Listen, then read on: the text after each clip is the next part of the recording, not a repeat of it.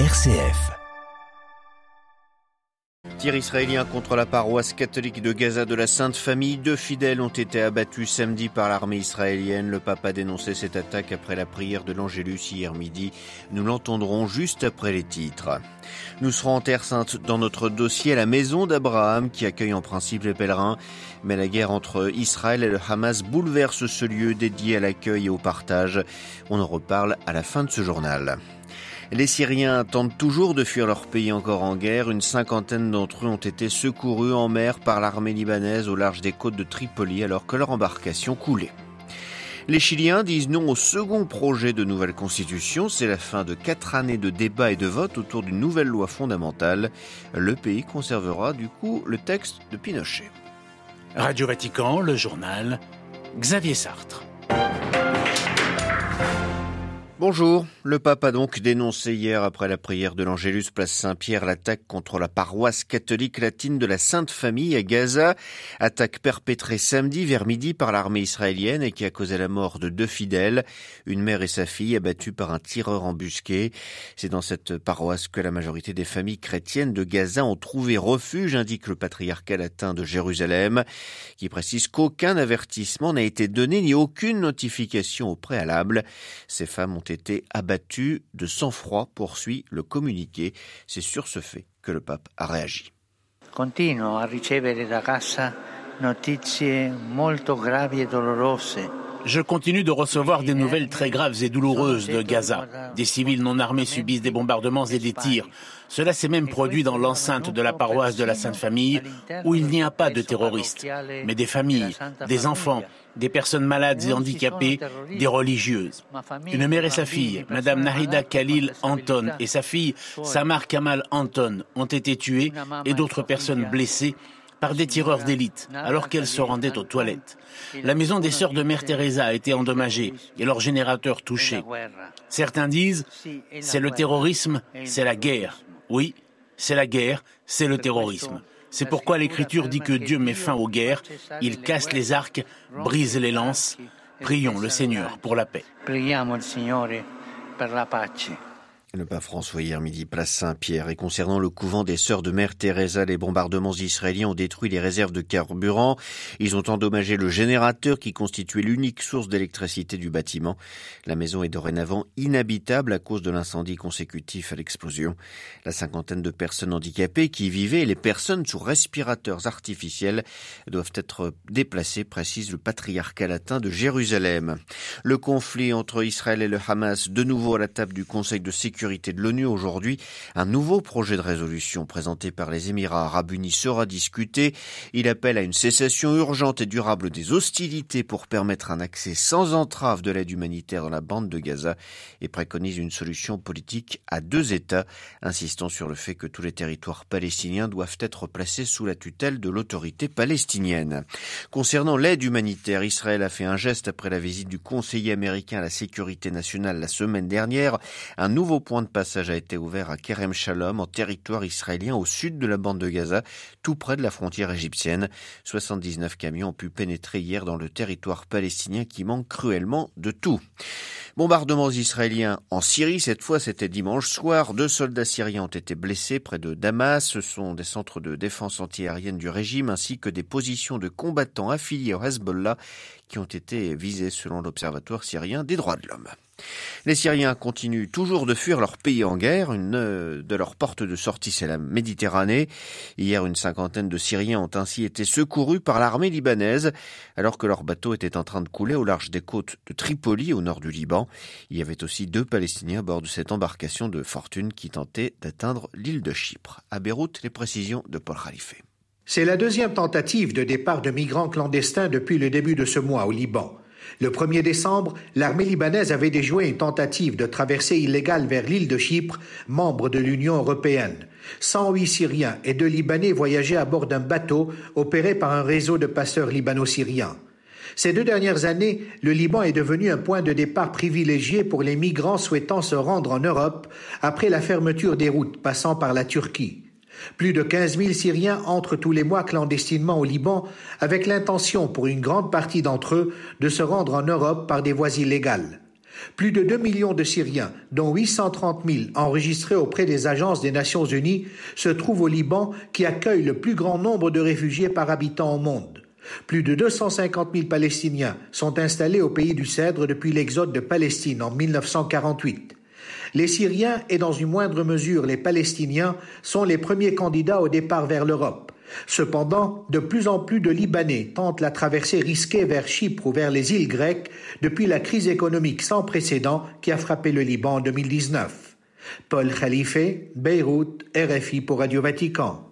Et c'est aujourd'hui la journée internationale des migrants promue par l'ONU. L'Organisation internationale pour les migrations souhaite ainsi cette année placer la migration comme l'une des solutions aux défis mondiaux, notamment l'adaptation au changement climatique ou la fourniture de meilleures possibilités économiques pour les communautés.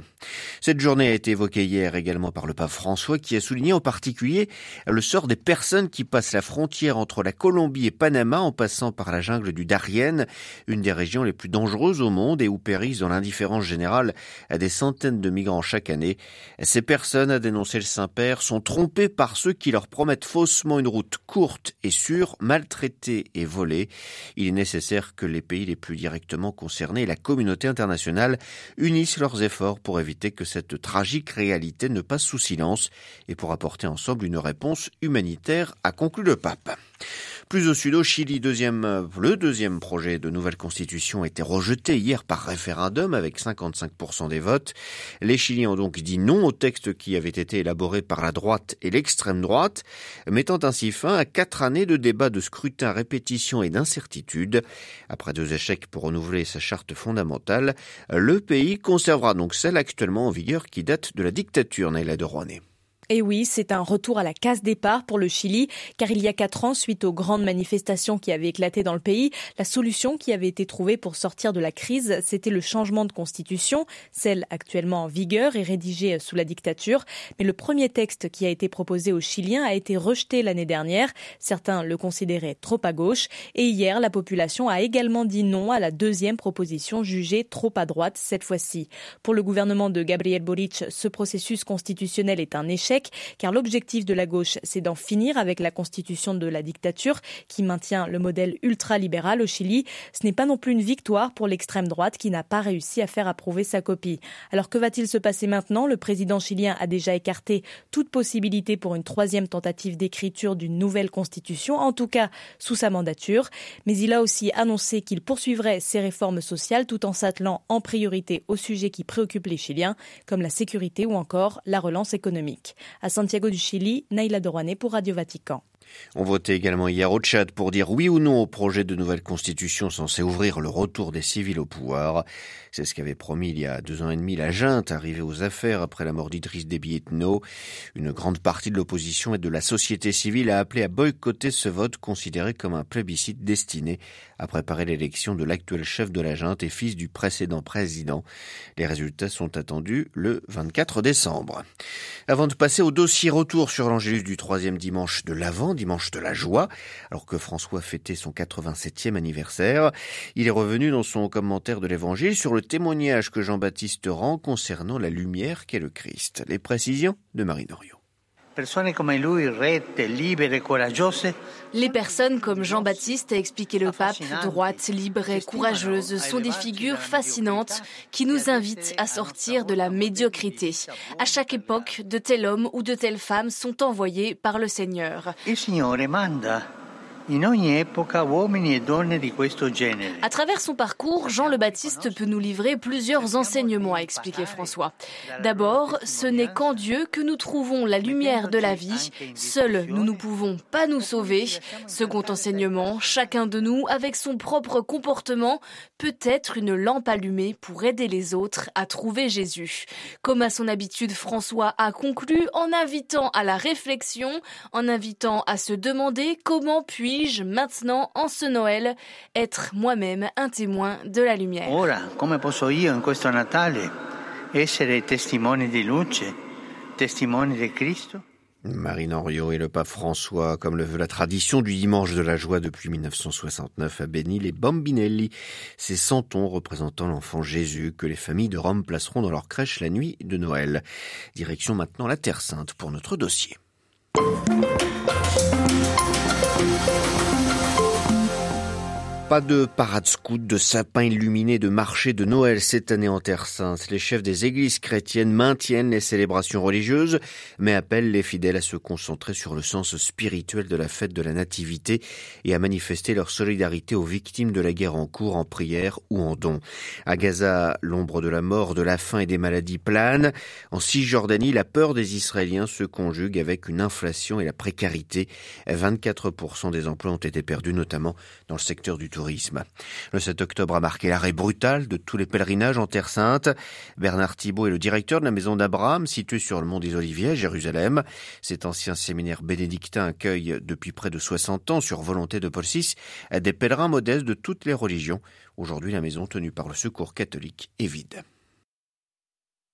Normalement, on accueille près de 5000 personnes par an, et là, on est à une ou deux personnes par semaine. Parfois des journalistes ou des personnes qui sont là, euh, quelques humanitaires, et les employés, eh bien, euh, y a une difficulté, c'est qu'il y a à la fois des employés qui euh, sont de nationalité israélienne et qui peuvent donc avoir le chômage, mais il y a aussi des résidents de Jérusalem-Est, des Palestiniens et d'autres personnes qui habitent en Cisjordanie et eux qui n'ont pas le chômage.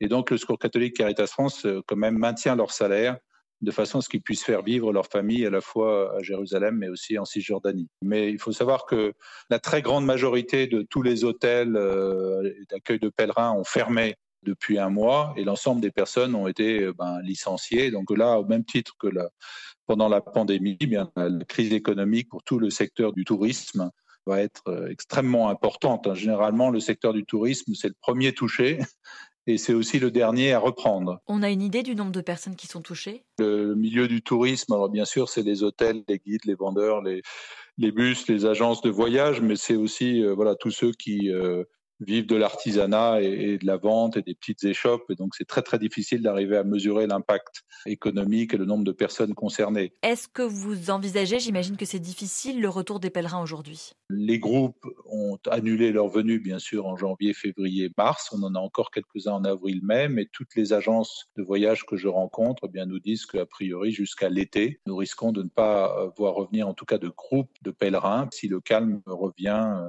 au début de l'année 2024. Est-ce que vous avez euh, mis en place quelque chose euh, qui vise à aider ceux qui sont appauvris à cause de, l'absence des pèlerins? Des communautés religieuses contemplatives euh, en Terre Sainte tirent tous leurs revenus de l'accueil des pèlerins et qui, pendant la pandémie, ont rencontré de très très grandes difficultés au bout de quelques mois avec certaines qui ne se chauffaient plus. Et ce qu'on a fait pendant la pandémie et finalement qui s'est développé depuis, c'est de mettre en place, en tout cas au niveau de la francophonie, un réseau euh, de communautés religieuses qui se rencontrent régulièrement pour finalement faire un partage de bonnes pratiques, échanger leurs ressources. On les a aussi mobilisés dans des bazars de vente locale de tous les produits qu'elles pouvaient fabriquer. Donc ce réseau de, de communautés religieuses s'est mis en place et finalement c'est un soutien pour elles parce qu'elles étaient les unes et les autres assez isolées. Donc c'est une manière de se soutenir parce que chacune a accès à différentes ressources et peut les partager avec d'autres. Comment est-ce que on peut cultiver à quelques jours de Noël la joie euh, dans un moment pareil? Ben, écoutez, les moments de joie, c'est ben, par exemple une de nos salariés euh, qui avait été recrutée le 13 septembre, un mois avant les événements, et dont la fille a, accouché hier. Donc il y a eu des, des, petits cadeaux qui ont été échangés, et puis c'était la joie de cette nouvelle naissance célèbre les, anniversaires et puis on essaye de garder la bonne humeur dans, dans la maison. C'est quand même une, atmosphère qui reste très pesante. Quand vous avez appelé, vous avez eu mon adjoint, qui est grec catholique, Melkit, et qui me disait qu'il avait plus de nouvelles depuis quatre jours euh, de cousins euh, chrétiens à Gaza. Beaucoup des Palestiniens ont des contacts, une famille élargie, soit à Gaza, soit en Cisjordanie, qui vivent des situations de, de très grandes difficultés. Le pape ne cesse d'appeler les fidèles à prier pour la paix en Terre sainte. Est-ce le sens de vos prières aujourd'hui? Je crois que c'est important de prier pour que nous-mêmes, on ne laisse pas la, la colère, euh, pour d'autres, la vengeance occuper tout l'espace des cœurs, des paroles, des pensées. Quoi. Voilà. Donc il y a vraiment besoin chacun de prier pour mieux écouter la souffrance de l'autre qui est différent. Et je crois que c'est vraiment ça qu'on doit essayer les uns et les autres de porter dans nos prières. C'est le premier pas vers la paix. Interrogé par Marie Duhamel, Bernard Thibault de la Maison d'Abraham était ce matin l'invité de Radio Vatican.